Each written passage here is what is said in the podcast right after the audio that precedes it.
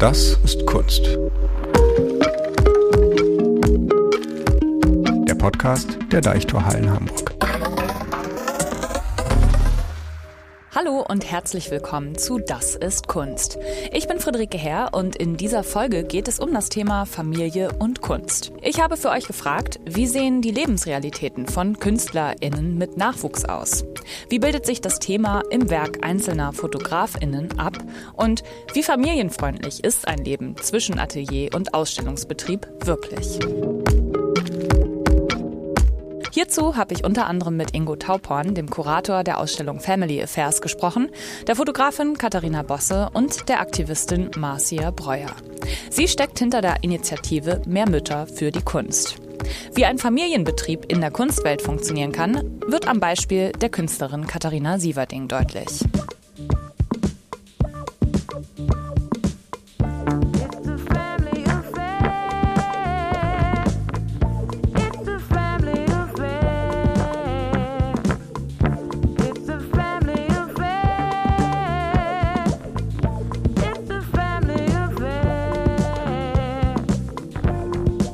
It's a Family Affair, Sly and the Family Stone aus dem Jahr 1971.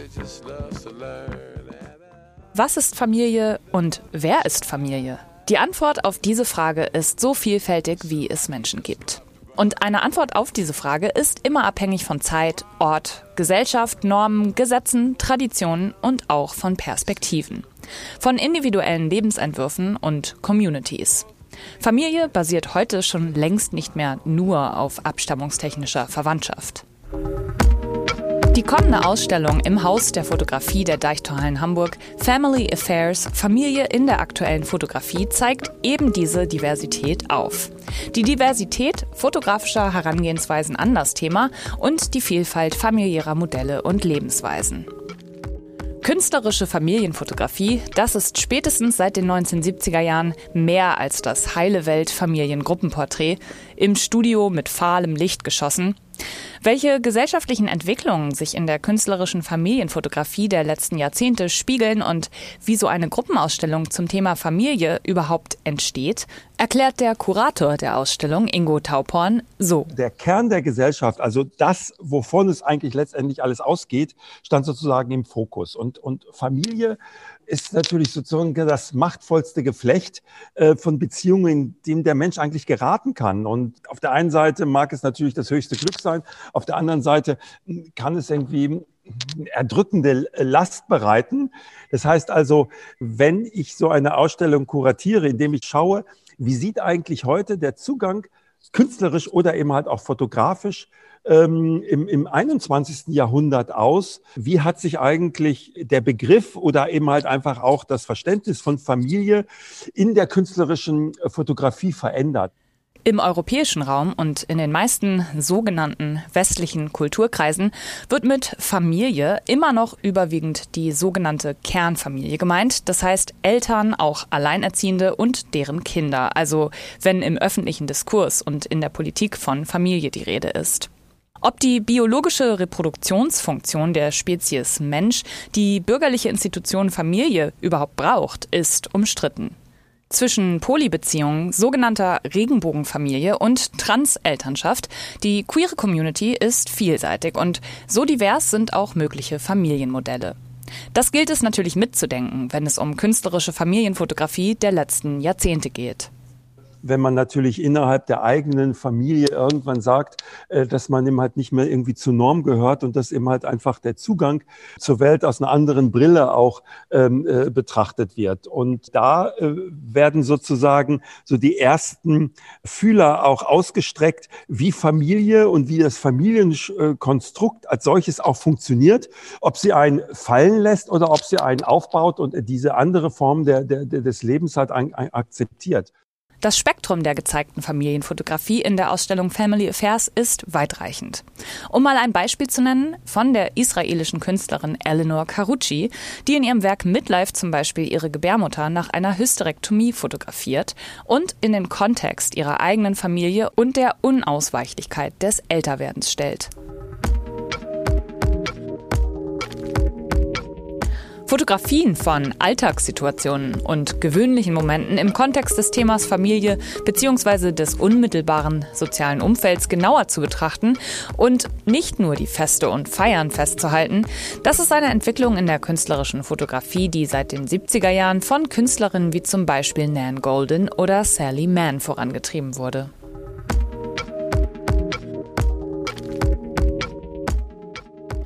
Die Serien und KünstlerInnen, die für die Gruppenausstellung Family Affairs ausgewählt wurden, haben gemeinsam, dass sie alle das Erbe der vorangehenden Generation der künstlerischen Familienfotografie auf diverseste Art weiterschreiben. Und dass alle Werke in den letzten zehn Jahren ab dem Jahr 2010 entstanden sind. Ein Spotlight auf die Gegenwart der Familie in der künstlerischen Familienfotografie also. Einer der Ausstellungsräume widmet sich Familiengruppenporträts von verschiedensten FotografInnen. Familiengruppenporträts und Familienalben, war das nicht etwas, das als Relikt des zur Schaustellens von heteronormativer Kernfamilienidylle hinter uns gelassen werden sollte? Was sind denn Familienalben? Familienalben sind eigentlich Produkte, in dem uns über Generationen hinweg ein Bild von einer Familie präsentiert wird, die nur im höchsten Glück halt einfach sich darstellt aber die ganzen Niederungen wie Alkoholismus, wie Kindesmissbrauch, wie Gewalt in der Ehe, ja, ähm, all diese Dinge werden total ausgespiegelt. Das heißt also, wir werden über diese Art der Familienalben ähm, über Jahrzehnte, Jahrhunderte, wenn die also sozusagen weitergetragen werden, eigentlich immer mit einem falschen Bild konfrontiert. Eine Alternative zu traditionellen Familiengruppenporträts ist beispielsweise die Arbeit von Jamie Diamond. In ihrer Constructed Family Portrait Serie hat die US-amerikanische Fotografin sich komplett fremde Personen im Internet oder auf der Straße zusammengesucht und in Hotelzimmern als Familie posieren lassen. Was auf den ersten Blick wie konventionelle Familienporträts aus dem Fotostudio wirkt, ist in Wirklichkeit eine Fiktion. Jamie Dimon zeigt dadurch auf, dass in jedem Bild gleichzeitig Wahrheiten und Fiktionen vorhanden sind und dass speziell Familienporträts mit ihren Codes und Gesten dazu dienen, performativ Normen zu wiederholen.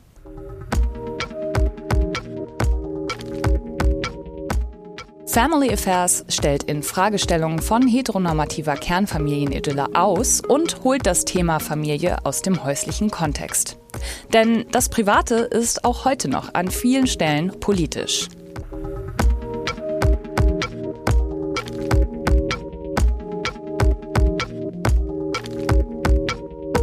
Ich habe mit Katharina Bosse, einer Künstlerin der Ausstellung, gesprochen. Zur Frage, ob Kunst oder hier spezifisch die Arbeit als Fotografin überhaupt familienfreundlich ist und zur Lebensrealität von KünstlerInnen mit Nachwuchs. Als sie ihre Reihe A Portrait of the Artist as a Young Mother, auf Deutsch ein Porträt der Künstlerin als junge Mutter anfing, war Katharina Bosse gerade Mutter geworden. In dieser Arbeit, die großformatig in der Ausstellung im Haus der Fotografie zu sehen ist, porträtiert und inszeniert sich die gebürtige Finnin selbst größtenteils nackt mit ihren Kindern. In der Natur, auf Feld, Wald und Wiese. Die Bilder sind freizügig, aber ohne dabei zu erotisieren oder romantisieren. Also ich habe mir die Frage gestellt, ähm, wenn ich jetzt als Frau eine Arbeit mache zum Thema Mutterschaft, wie kann ich ähm, gleichzeitig deutlich machen, dass es sich nicht um eine intime Tagebuchserie handelt, also nicht um eine private Betrachtung eines häuslichen Zustands von Mutterschaft, ähm, so, sondern wie kann ich deutlich machen, dass es mir wirklich um das Bild von Mutterschaft geht, so wie es in der Gesellschaft eben vorhanden oder vor allen Dingen eben auch zum großen Teil nicht vorhanden ist, weil uns ja in den Bildern, äh, die erlaubt sind in der Gesellschaft von Mutterschaft, äh, ganz viel fehlt. Also es fehlt ja ganz viel an Ambivalenz und an Emotionen, an nachdenkenden Müttern, an lesenden Müttern, an sexuell aktiven Müttern. Das fehlt ja alles. Was das die, die Lokalität angeht, ich habe diese Natur gewählt als Hintergrund, weil sie ähm, nicht privat ist. Das heißt, es ist überhaupt nicht zu verwechseln mit einem dokumentarischen Ansatz in der Fotografie, aber gleichzeitig ist sie halt doch sehr symbolisch und erzählt auch natürlich viel auch in Bezug auf die Kunstgeschichte. Die Natur ist ein bisschen so ein Trick in den Bildern. Also man denkt, die wäre romantisch gemeint, vielleicht, oder dass es so um eine Natürlichkeit der Mutterschaft gehen würde, so ein Ursprung zurück zur Natur. Weil ja die Mutter auch symbolisch oft dann so als Gegenpol zu so dem zu dem äh, harten, urbanen, äh, ja, Funktionieren des wirtschaftlichen Kapitalismus gesehen wird. Und man könnte deswegen denken, dass das romantisch gemeint ist, die Natur. Es ist aber überhaupt nicht. Es war also ein bewusster Schritt, sich selbst nicht im stereotypisch weiblich konnotierten häuslichen Kontext, sondern draußen in der Natur nackt mit ihren Kindern zu porträtieren. Ihre Inspiration bzw. der Weg zur Fotoreihe ergab sich für Bosse aus ihrem eigenen Prozess des Mutterwerdens und Seins. Einer, wie sie sagt, Sprachlosigkeit der Kunst gegenüber der gelebten Realität des Mutterwerdens und Seins. Der Umwälzung des eigenen Lebens, die mit Mutterschaft einhergeht ich suchte dann eben nach Artikeln und Bildern, ähm, die diesen Zustand, dieser, sage ich jetzt mal, wilden Umwandlung, Transformationsprozess, diesen Zustand beschrieben aus der Perspektive der Frauen, die den bereits erlebt haben. Und ich fand da sehr wenig. Ich fand ähm, viele Ratgeber zum Thema Mutterschaft, aber ich fand eben sehr wenig, was sich mit diesem ähm, Umwandlungsprozess auseinandersetzt. Also ich habe das als eine ganz äh, tiefe Sprachlosigkeit empfunden, weil es sozusagen für diesen sehr eben ja dramatischen, fand ich auch alles umfassenden Verwandlungsprozess, den ich so erlebt habe, eigentlich gar keine ähm, Begriffe, Sprachen, Geschichten, Bilder zu geben schien. In der Kunst gibt es ja sehr viele Darstellungen von Mutterschaft, aber die sind Hauptsächlich würde ich sagen Projektionen auf die Mutter. Ratgeber für Mütter gibt es ohne Ende, so Katharina Bosse, ob zur Namensfindung oder wie schläft mein Kind besser durch. Aber wenig Auseinandersetzungen mit dem von Katharina Bosse erlebten Identitätswandel. Und noch weniger in der Kunst, wo Katharina Bosse damals vor allem die Autorinnenschaft von Müttern bei Thematisierung von Mutterschaft vermisste. Ich arbeite ansonsten recht wenig mit Selbstporträts, also es war für mich ein sehr unüblicher Schritt. Und dann vielleicht noch unüblicher, weil ich ja noch nicht mal mich selbst porträtiere, sondern das eigentlich eine andere Person machen lasse. Wobei man schon ja auch sagen muss, dass ich ja die Konzeption vom Bild nach wie vor mache. Das heißt, ich suche ja den Ort aus, ich baue die Kamera auf und dann wechseln wir eben ab einem bestimmten Standpunkt die Rollen, sage ich jetzt mal. Aber ich habe ja nicht die Gesamtkonzeption von dem Bild jemand anders überlassen. Aber im Moment der Aufnahme war es wirklich so, dass ich mir sehr bewusst gesagt habe, ich stelle meinen Körper als Projektionsfläche zur Verfügung äh, für den Betrachter für die, und auch mein Körper mit all dem, was man am Körper ablesen kann, also auch die, die Zeichen der Schwangerschaft, die ganzen, ja, ich sag's jetzt mal Beulen und Dellen, die halt vorher nicht da waren. Die Entscheidung, diesen ähm, Auslöser sozusagen aus der Hand zu geben und einer anderen Person zu überlassen. Und das waren im Lauf der Serie auch ganz unterschiedliche Personen. Das waren äh, teilweise Familienangehörige, ähm, die Väter der Kinder, es waren Assistentinnen, Assistenten von mir. Das hatte etwas mit dem Kontrollverlust auch zu tun, den ich halt in der Mutterschaft ziemlich stark erlebt habe. Also diese Art, in der sozusagen die Hormone in Verbindung mit der Natur dann einfach, sag ich jetzt mal, die, diese Mutterschaft steuern und man selber auch weder das Tempo noch im Prinzip die, die Art äh, bestimmen kann. Und ähm, dann dieser Kontrollverlust war das eine und das andere war, dass ich dann, dass ich wirklich nicht gesehen habe, wie ich ähm, ja, das klingt jetzt ein bisschen komisch, aber so fast, fast schon so aus ethischen Gründen, wie ich jetzt sozusagen meine Erfahrung von Mutterschaft wieder auf den Körper einer anderen Frau projizieren kann. Frauen können auch Fotografinnen sein, aber dann können sie keine Kinder haben. An dieses Zitat eines Fotografen aus ihrem ersten Praktikum erinnert sich Katharina Bosse in einem Interview mit einem Online-Magazin. Außerdem erzählt sie, dass sie, als sie Mutter wurde, mal von einem Kunstsammler gesagt bekam, ihre Werke seien jetzt nichts mehr wert. Auch als Reaktion auf diese Art des Umgangs mit Mutterschaft entstand die Fotoreihe von 2004 bis 2009. Katharina Bosse hatte sechs Jahre in New York gelebt und gearbeitet und dort hatte sie Kinderwunsch und Mutterschaft von KünstlerInnen nicht so sehr als Karrierebruch erlebt, wie sie es dann zurück in Deutschland selbst erfahren hat. Die negativen Reaktionen auf ihre Mutterschaft, mit denen Bosse in ihrem beruflichen Umfeld konfrontiert war, überraschten sie. Sie erlebte, dass ihr Kinderwunsch quasi mit einem Ende ihrer künstlerischen Karriere gleichgesetzt wurde. Ich glaube, dass diese Macht der gesellschaftlichen Prägung der Bilder, die man äh, mitgeteilt bekommt, dass die ganz schwer ist aufzudröseln. Also das ähm, fängt damit an, dass über Frauen, die Kinder haben, teilweise anders äh, geschrieben wird in den Rezensionen. Es gibt einfach immer wieder kleine Sätze, die irgendwo eingeflochten werden, wo irgendwie deutlich wird, ja, sie passt eigentlich nicht hin, in das, was sie macht. Dementsprechend sind natürlich auch viele Frauen im Kunstbetrieb so, dass sie, wenn sie Kinder kriegen, das auch nicht groß thematisieren. Weil sie sich natürlich äh, eigentlich auch irgendwie nachvollziehbar sagen, ja, dann lass doch die Leute das einfach wieder vergessen, das ist meine private Entscheidung. Bei mir war es jetzt das Gegenteil. Ich habe jetzt beschlossen, dass ich das so stark zum Thema machen werde, aber eben auch aus dem Gefühl heraus, dass, dass ich damit gar nicht in Ruhe gelassen werde mit dieser Entscheidung, bin ich in die andere Position gegangen, dass ich gesagt habe, okay, ich werde jetzt das so deutlich machen, dass ich Mutter bin, dass es eben, dass äh, niemand das vergessen kann. Das war jetzt die, dann vielleicht mehr die Konfrontation mit dem Thema, die ich da gesucht habe. Aber wo sind denn die Mütter in der Kunst? In Katharina Bosses Serie finden sich durchaus Anspielungen auf die in der Kunstgeschichte am häufigsten dargestellte Mutter, Maria. Mariendarstellungen, vor denen gibt es wohl in der Kunstgeschichte beim Thema Mutter kaum ein Entkommen. Aber Bosse wiederholt diese Darstellung nicht einfach nur.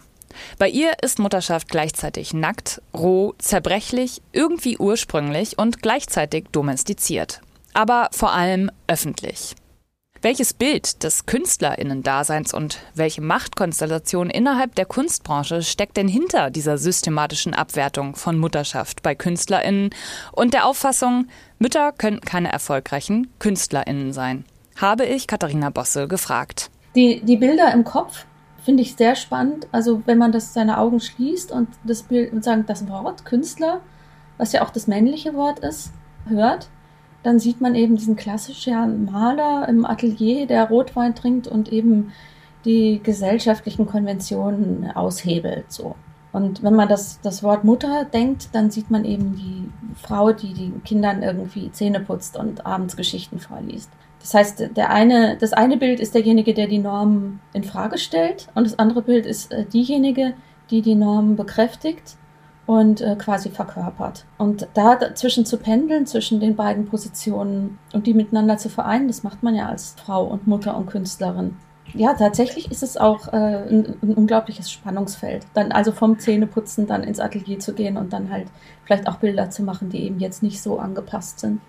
Katharina Bosse zu einem Künstlerbild des nur für seine Kunst existierenden, gesellschaftliche Normen überwindenden, am Ende dann doch meistens männlich vorgestellten Künstlers, das immer noch nicht den Weg in die Mottenkiste gefunden hat.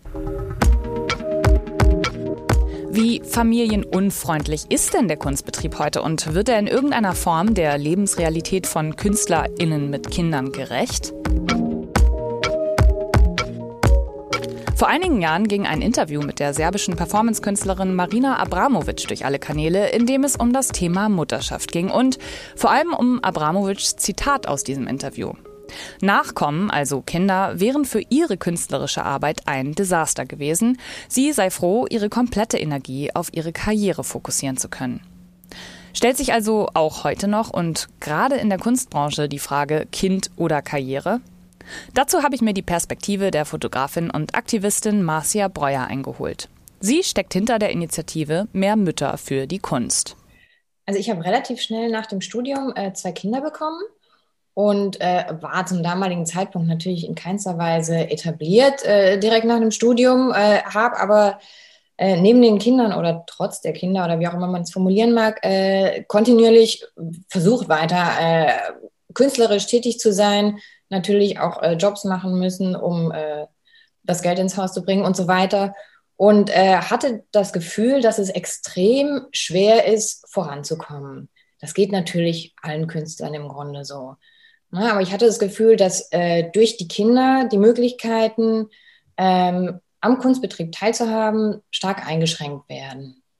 Also zum einen, weil man weit weniger sichtbar ist, weil man nicht ständig von Ausstellungseröffnung zu Ausstellungseröffnung tingeln kann, also viel weniger Kontakte pflegen kann, die ja doch sehr wichtig sind, äh, dass man teilweise auch so ein bisschen abgeschrieben wird als diejenige, die ja Kinder hat und deshalb anderweitig beschäftigt ist oder einfach nicht voll bei der Sache sein kann und äh, dass der Zugang zu Fördermöglichkeiten einem auch teilweise verwehrt bleibt, die ja doch nicht unwichtig sind im Kunstbetrieb, ne? weil die, das eine führt zum nächsten und man schreibt das in die Vita und äh, das ist schon so ein, ein, Multiplikator, so eine, so eine Förderung.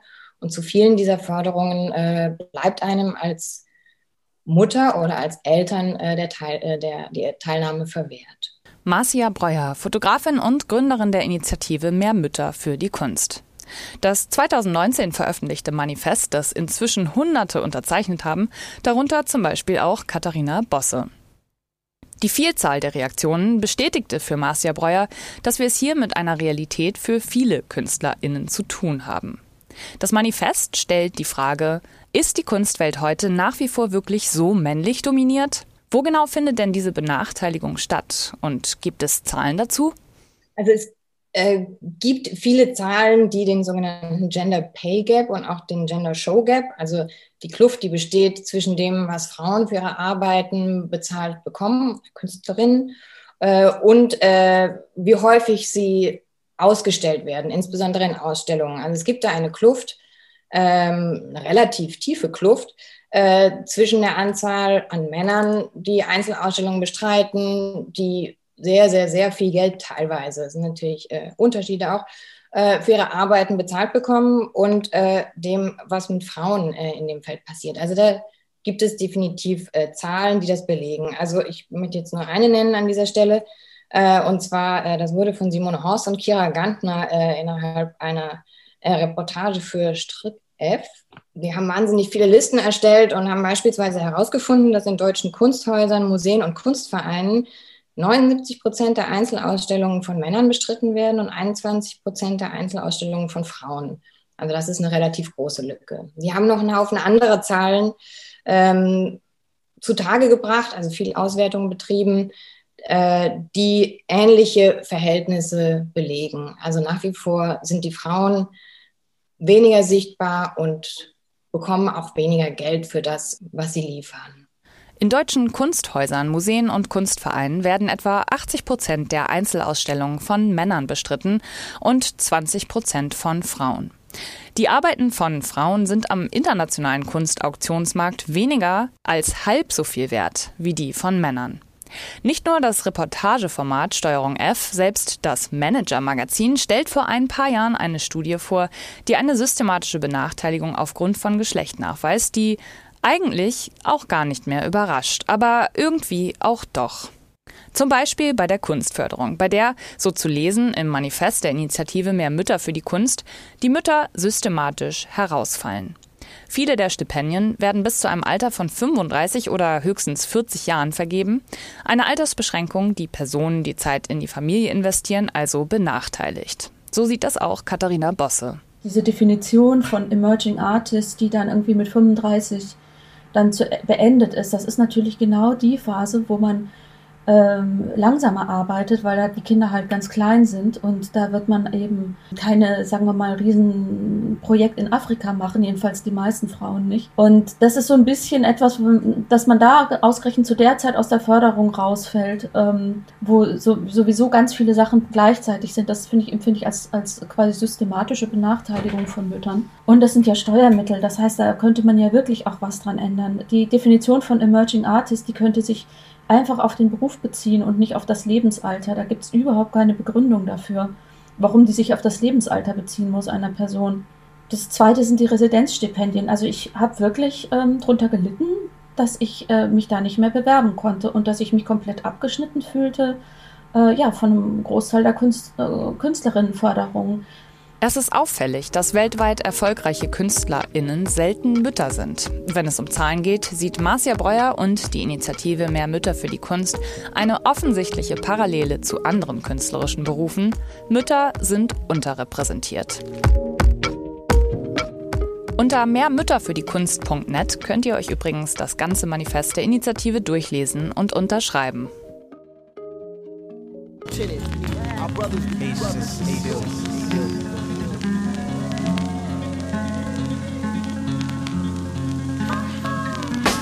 Death take me away. Don't be surprised, son. I wasn't put here to stay at night. The evil armies of Shaitan don't play. So the family stick together and we never betray. Fuji's Family Business, ein Familienunternehmen. In der Sammlung Falkenberg der Deichtorhallen Hamburg ist die bisher größte Einzelausstellung der Künstlerin Katharina Sieverding zu sehen. Ihre Werke entstehen in einem Arbeitskontext, der sich am besten als Familienbetrieb verstehen lässt. Sieverdings Arbeiten drehen sich um gesellschaftliche und politische Fragen der letzten 50 Jahre. Um Fragen nach Identität, Gender und Race. Die Künstlerin arbeitet nicht nur mit Selbstporträts, in vielen ihrer Arbeiten lassen sich Bezüge zu ihrer Biografie und auch zu ihrer Familie entdecken. Welche Werke das sind und wo sich diese Bezüge finden, das hat mir Isabel Abele von der Sammlung Falkenberg verraten. Also in ihrem ganzen Schaffen spiegelt sich die Biografie von Katharina Sieverding wieder. Ähm, konkret fallen mir da die Werkkomplexe Kontinentalkern oder die Steigbilder ein.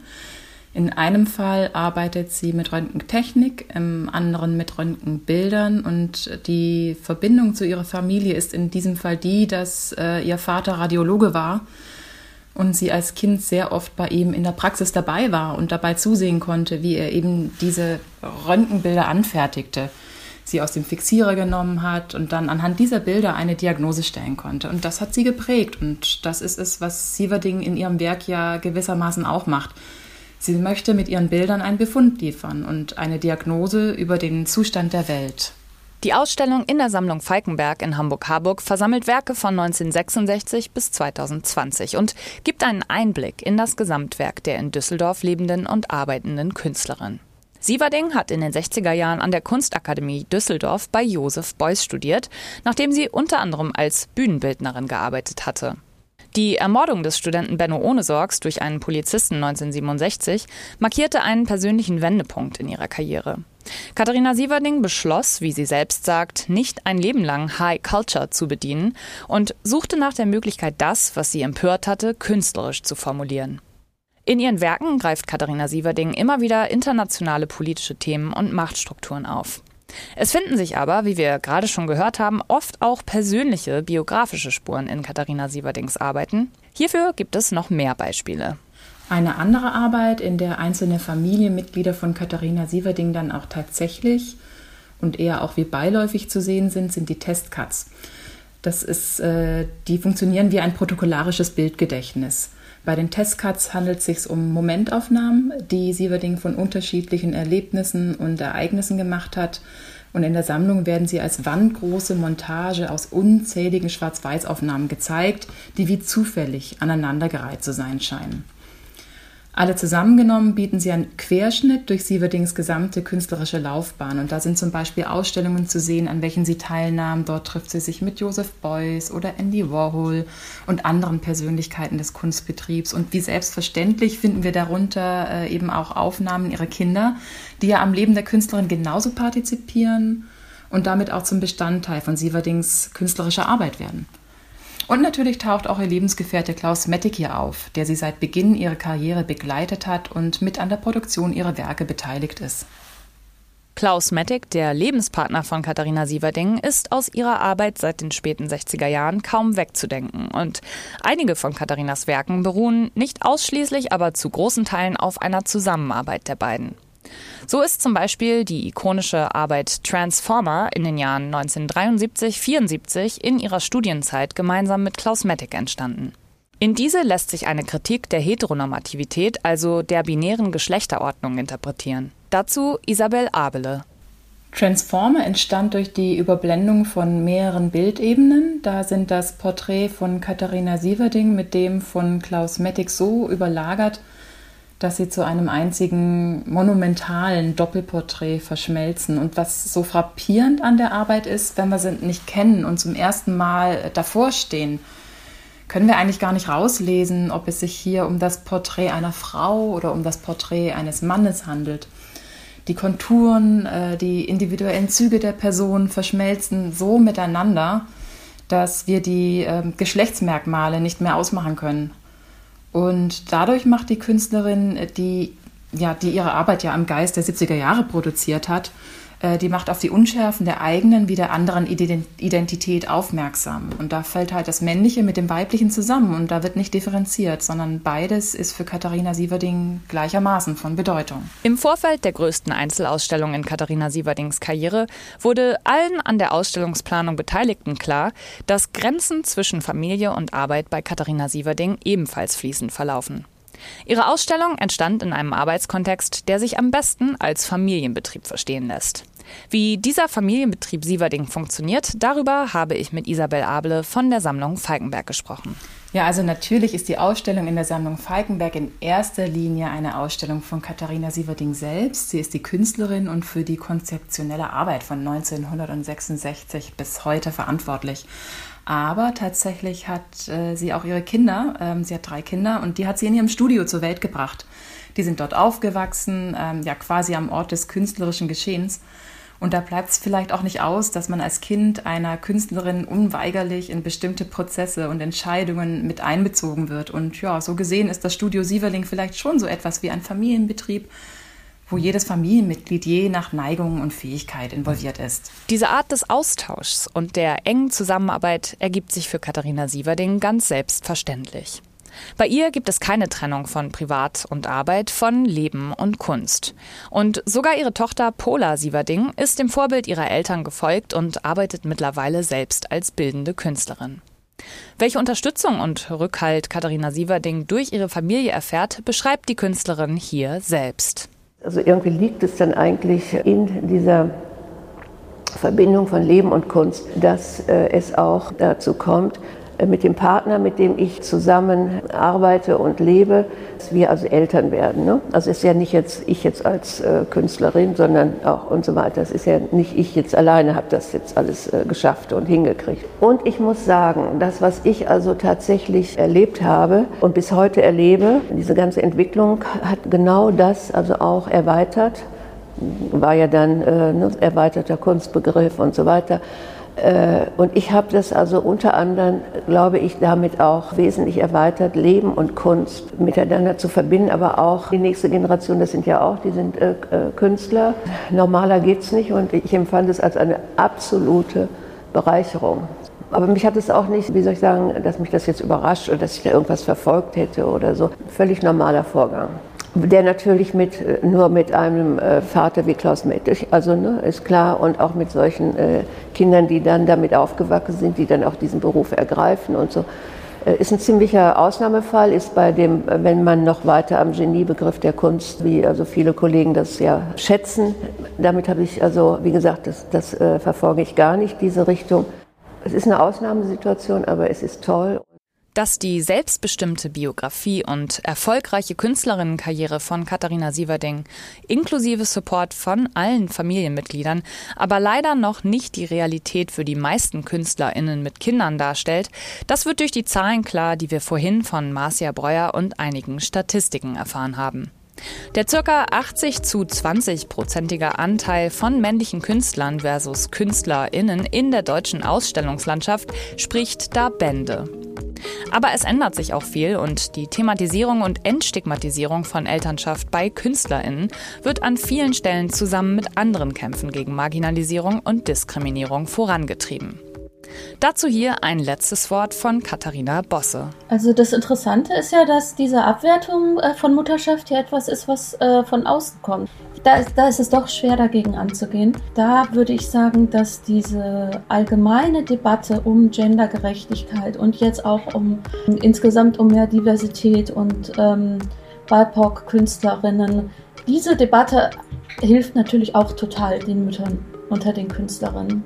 Das war die erste Folge von Das ist Kunst, dem Podcast der Deichtorhallen Hamburg in Zusammenarbeit mit Byte FM. Wenn es euch gefallen hat, dann folgt uns doch gerne und hinterlasst eine Bewertung.